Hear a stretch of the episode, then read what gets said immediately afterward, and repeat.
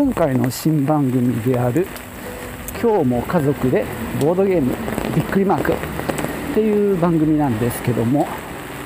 えー、ヒマラヤラジオトークスタンド FM を使って配信しつつまあポッドキャスト側にも RSS を発行して配信するっていう方法をね取ろうと1回目をやりました。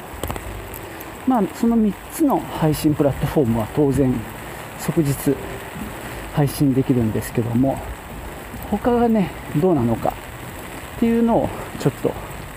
様子を見たんですね。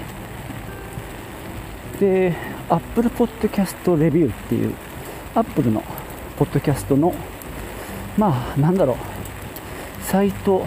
ポッドキャストを管理してるページ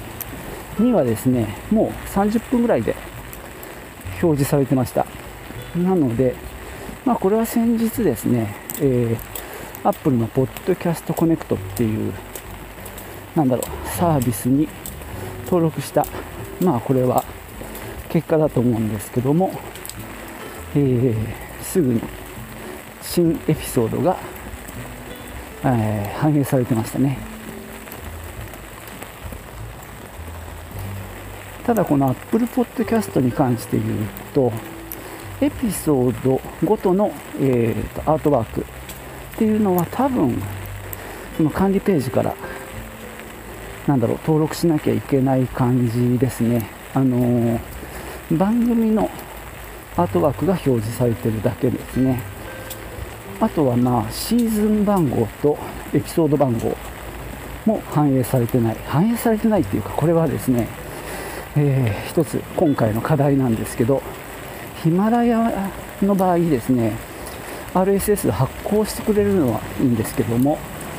えー、シーズンとエピソード番号入れる場所がない。っていうことが今回分かりました。でもう1個のラジオトークも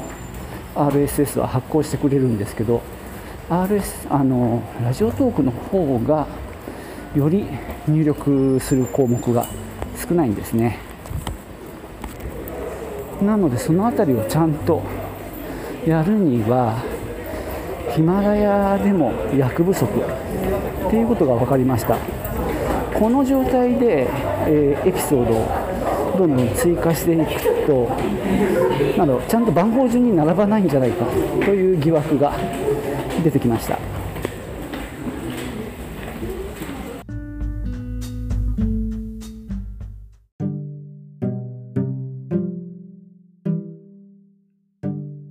どうも今日は雨の音が入っちゃってて聞きづらいかなと思います。ごめんなさい、えー、できるだけね傘を上に上げればいいんじゃないかと思って、えー、今傘をちょっと高めに持ってますけど、えー、さっき申し上げたエピソード番号シーズン番号がつかない問題。これちょっと今悩ましくてまあそういうことができるまあポストというかポッドキャストの配信プラットフォームを探すべきか。もしくはもうまあいっそのことワードプレスで、えー、やっちゃえばもっとシンプルにうまくいくのかなとも思ってますがいずれにしても調べてるとね時間かかっちゃうもんでとりあえずは今の形で、えー、走りながらまた考えようかなと思っています。で Apple Podcast はすぐ反映されたんですけども、えー、いわゆるポッドキャスト通常のね僕が使ってるのは Google のポッドキャストなんですけどこれはね全然反映されなかったんですよ。まあお試しで配信したえーとですね、予告編みたいなのはあの認識してくれてるんですけども今回配信した第1回は結局ね5日後にようやく反映されました。一体何が起こってたんだろう。ね。分かりませんね。ただ、えー、その一方で今回新たに、えー、スマホにインストールしたのがえー、っとポケットキャストだったかな。ポケットキャストっていう、まえー、聞くアプリを入れたんですよ。でそれはえっ、ー、とですね1日ぐらいでそれまではねそもそも番組も認識してなかったんですけども、えー、1日経ったら番組が見つかって、まあ、番組名で検索しただけですけどね、えー、見つかってその途端に最新のエピソードまで反映されました。なんで一応こう世の中的には、えー、出てってんだなっていう安心感は得られたんですけどね。でもこれいろんなポッドキャストアプリで確認する必要があるのかな。いや私もね2019年の年末からポッドキャスト始めて何も分からず始めてでもアンカーっていうアプリが優秀だったんで、えー、知らず知らずにねいろんな、えー、ポッドキャストを聞くアプリにも配信できてたんですけどね。今回また違うやり方をしてアンカーから離れた途端またよくわかんない状態になっちゃいました。またねあの大先輩ポッドキャスターのポトフさんとかの、えー、番組とかを聞いて勉強しなきゃダメですね。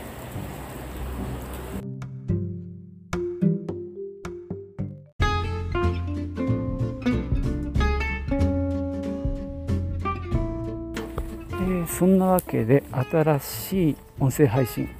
音声配信もちょっとなんていうか硬いね。ボイスなんとかって言いたいですね。ボイスブログだとまあブログっていうとちょっとなんか雑多感が出るんでもうちょっとね別の言い方も考えなきゃなと思ってますけども、えー、ちなみに3つの、えー、プラットフォームで配信したんですが、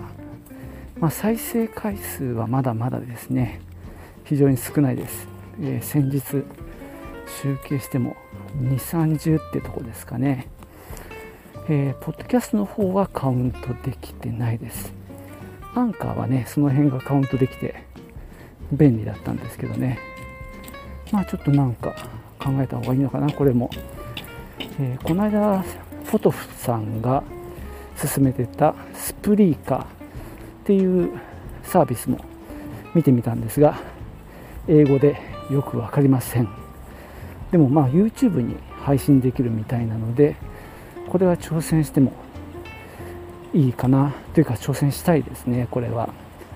ポッドキャストを上げると多分 RSS を登録しておくと、まあ、自分が設定した YouTube チャンネルに音声が上がると。でおそらく絵としてはアートワークが引っ張られるんじゃないかなと期待しています、えー、実は今朝ね2回目の分の録音を車の中でしました、まあ、このながらキャストと違って一応テーマがあってで、まあ、原稿というかですね今やってるのがツイッターに話そうと思ってることをツイートで連投して、まあ、それをね一つの、まあ、原稿にしようとしています。でそのままだと見にくいのでとりあえずノートにその今日だったら6つぐらいのツイートを、